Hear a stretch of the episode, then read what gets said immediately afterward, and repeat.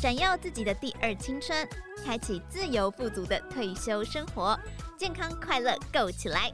高年级 Happy Go！各位听众朋友，大家好，欢迎收听高年级 Happy Go，我是金周刊发行人梁永煌。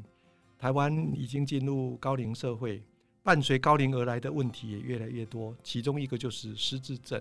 像我这样接近六十五岁或六十五岁以上的人，都会担心自己是不是有失智的问题。每个人都应该很认真的来认识失智症。今天特别邀请到国立阳明交通大学公共卫生所副教授庄宜芳庄副教授庄博士，也是亚东纪念医院精神科医师，来到节目跟大家分享。庄医师好，Hello，各位听众大家好。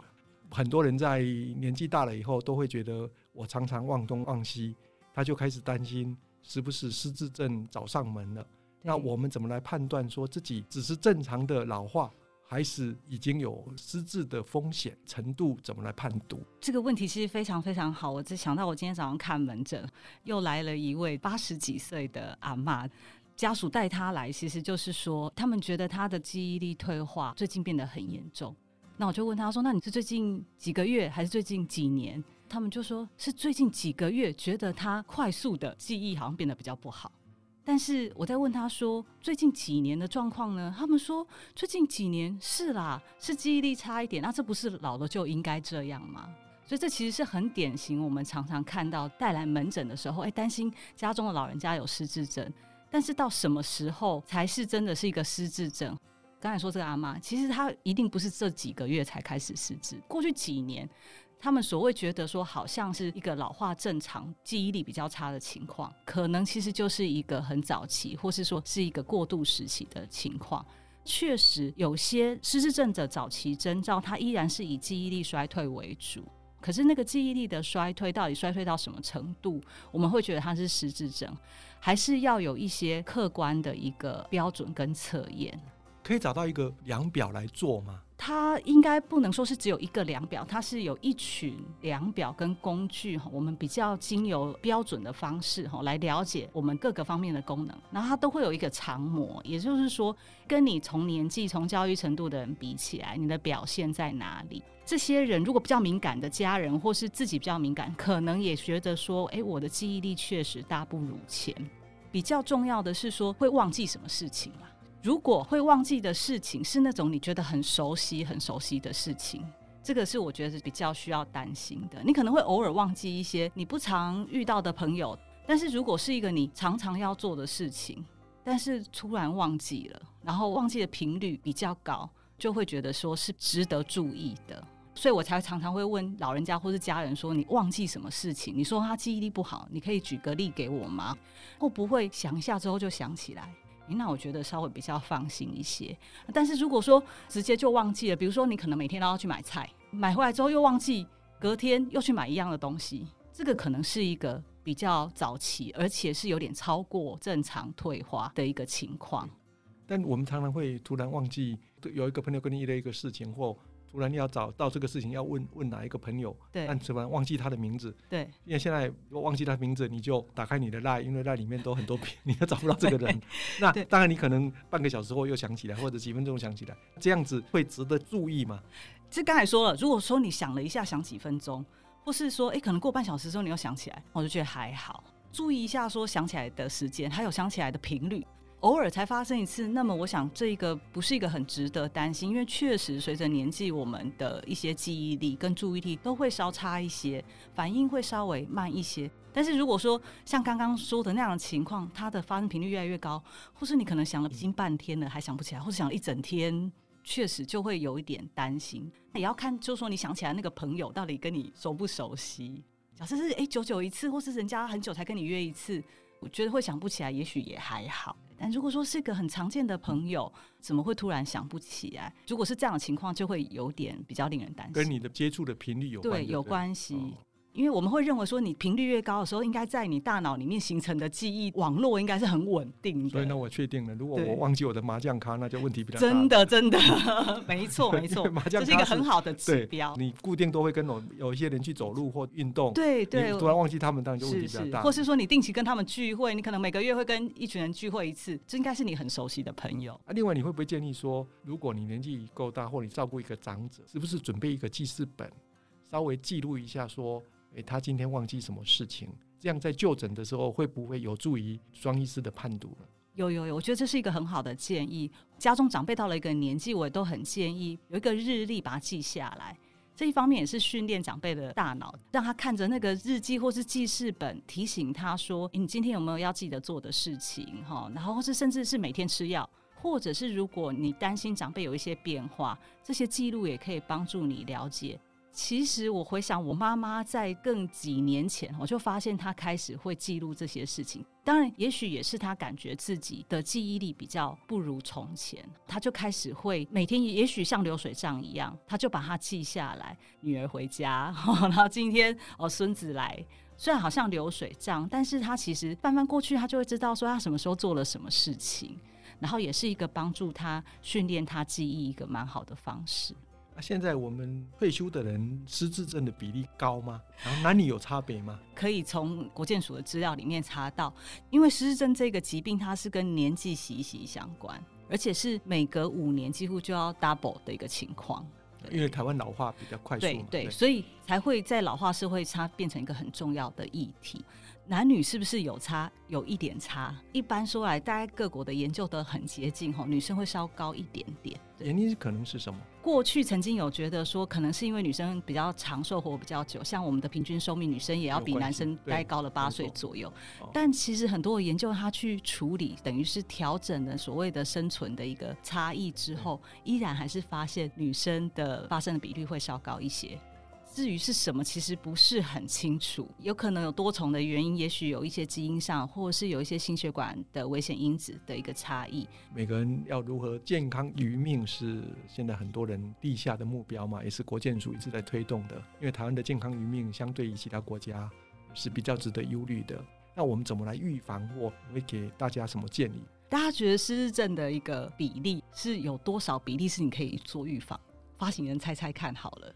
因为失智症有一些原因是没有办法预防，比如说老化嘛，嗯、年纪不可逆嘛，然后基因不可改嘛，五六成可以预防吧。发行人很乐观哈，不过也亦不远矣，给大家一个数字，大概在三分之一到四成左右。大部分都是基因吗？对，大概六十 percent 是基因啦，年纪老化这件事情，但是事实上你还有四成的机会可以努力。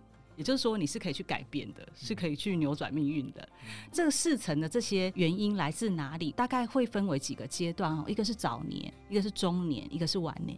早年的一些最重要的一个因子是教育，教育程度越高哦，对大脑的一个保护是比较好的。到中年，其实就会有一些因子，也是我们可以努力的，包括像是一些肥胖、高血压这些比较心血管跟生活形态有关系的，喝酒等等，这些都是可以预防的因子，就是去改善的一些生活习惯。到老年，其实可以预防因子也都还不少，包括像抽烟，或是像我们需要多一点的社交活动，比如说，如果你是比较属于社交隔离的那一群人，风险也会增加。主要是一些心血管的危险因子，哈，一样是我们刚才说的高血压、糖尿病，这些都是会增加失智的风险。运动也很重要嘛。对，没错，运动也很重要，这也是属于在中老年都是可以努力的一些预防因子。所以归结起来，还是脑筋常常在动，跟人还是有很多的互动，运动维持一个活跃的一个生活形态。然后如果有心血管的危险因子，也不要担心，把它控制好。这个都是我们可以努力去改变你的失智症风险很重要呃，你可以做的事情。刚才庄医师提到说，你的早年的阅读或你的做教育啊，因为我看过一本书是《优雅的老年》。他只研究六百多位修女的人生历程，到最后从七十岁开始帮他做测验，然后到他走了，用大脑解剖去看他到底有没有失智。他们最后归纳出一个，就是说他在二十岁左右，那修女他们就写一个自验书，那个书写的文采比较丰富的人，他最后就比较不会失智。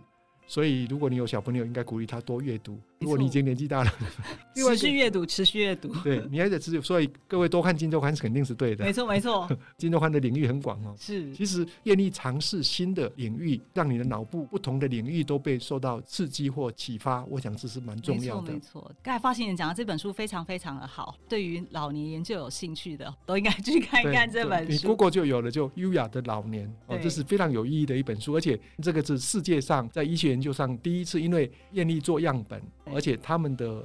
变异数很少，因为他们是修女生活，吃的是一样，过的生活也是一样，所以它的差异性就比较容易去做研究。而且他们愿意在往生以后，把大脑捐给这个研究单位做解剖，这是世界上非常稀有的研究机会。所以他的结论对于我们每个人认识自己都会有帮助。假如你今年六十五岁，当然可能你就比较不会失智；如果你活到九十五岁，可能就几率当然相对会提高了。是，但是我有个朋友，他在六十出头就快速的失智。是有特别的原因。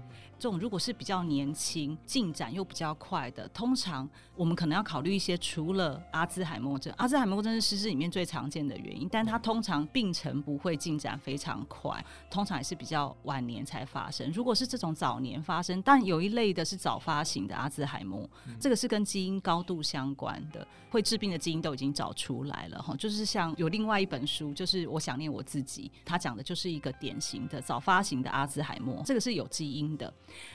其实失智还有一些很多其他的基因啦，比如说大家不知道有没有曾经听过说，像是脑伤，像他们过去那个美式足球员啊，他那个因为反复的头部撞击受到脑伤，其实久了也是会失智。但失智症最后都是一个统称，但它原因可能有很多的不太一样的一个部分。那像多次的中风之后也非常容易失智，所以像那样子病程的进展，可能跟我们想象的这种晚发型的失智不太一样。其实通常要就去找说是不是有一些其他的原因，也许是一些代谢的异常等等，都有可能最后造成一个失智的样子。但是他的病程其实是不太一样，然后原因也不一样。有一个朋友，他假如他露出有失智的症状，他可能想环游世界啊，配偶可能就想说让他一偿夙愿，就带着他去环游世界一周，那他就会每天都在不同的环境嘛，嗯，这样对他病情是正面还是负面？其实假设他已经真的进展到失智啊。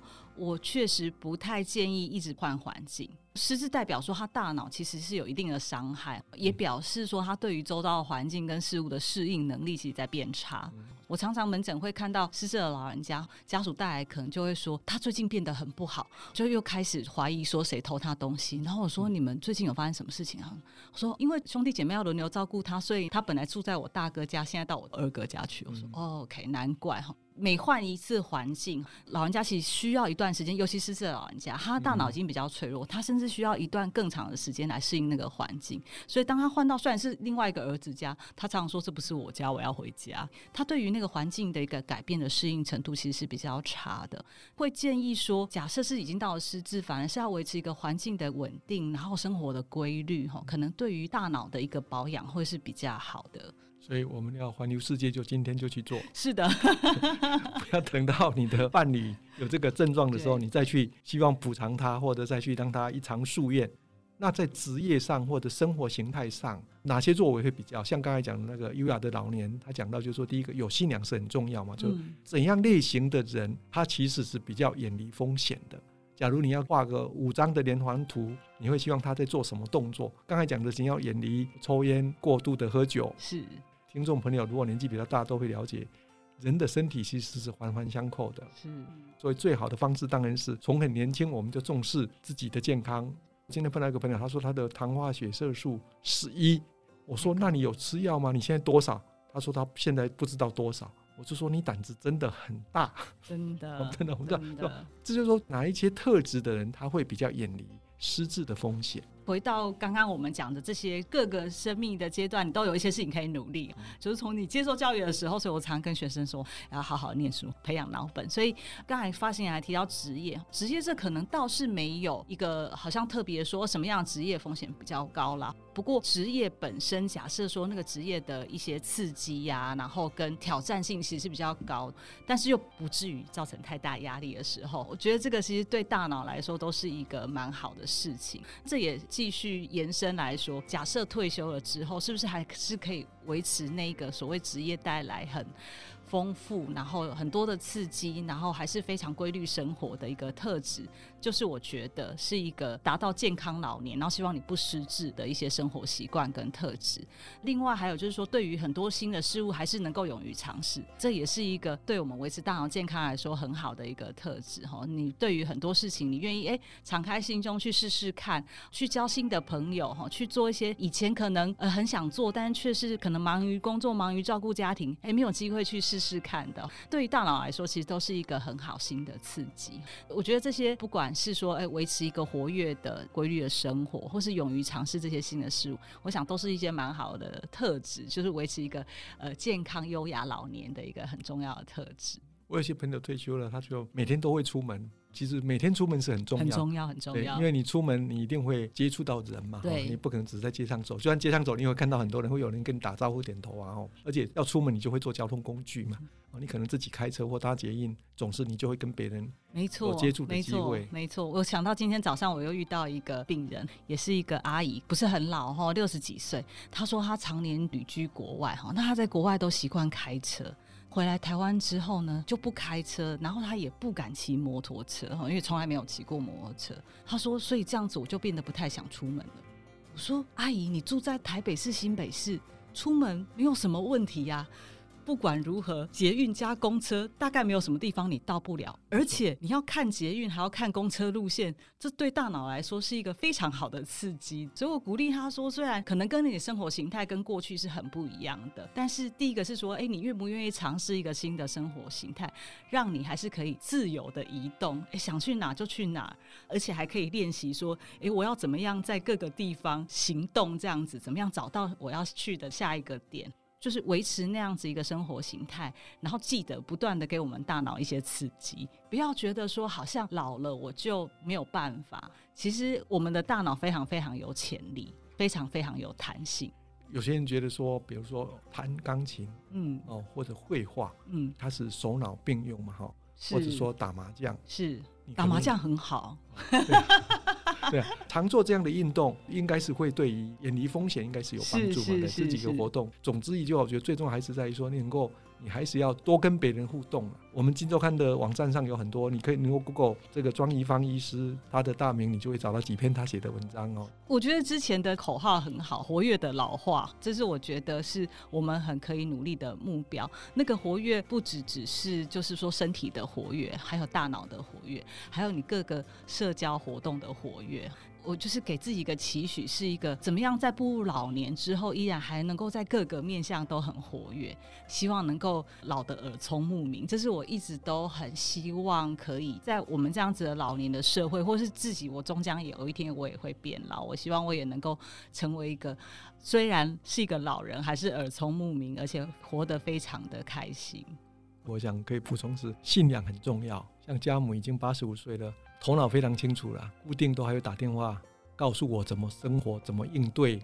他是住在寺庙里面，他是一个有信仰的人啊。其实住在寺庙里面跟修女其实是一样的。对对。他最重要就是为什么修女能够长寿？我们刚才看到讲那个就是优雅的老年。嗯。修女是在研究老化里面最能够抗老化的或抗失智的一群人。嗯。因为第一个他们作息很固定。对。而且但他会接触不同的人。是。他们甚至会做公益。都会跟不同的信众接触嘛，是，再来他们有信仰，对，所以他们比较不会恐惧，是是、哦。那有信仰的人，他其实生活会比较平静，那这些其实都会有帮助。再来，他们饮食甚至也比较简单，不像我们每天大鱼大肉、大鱼大肉，甚至暴饮暴食。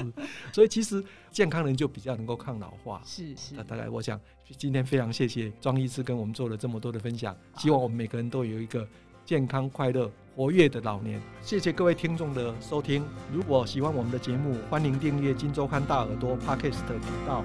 我们下次再见，谢谢。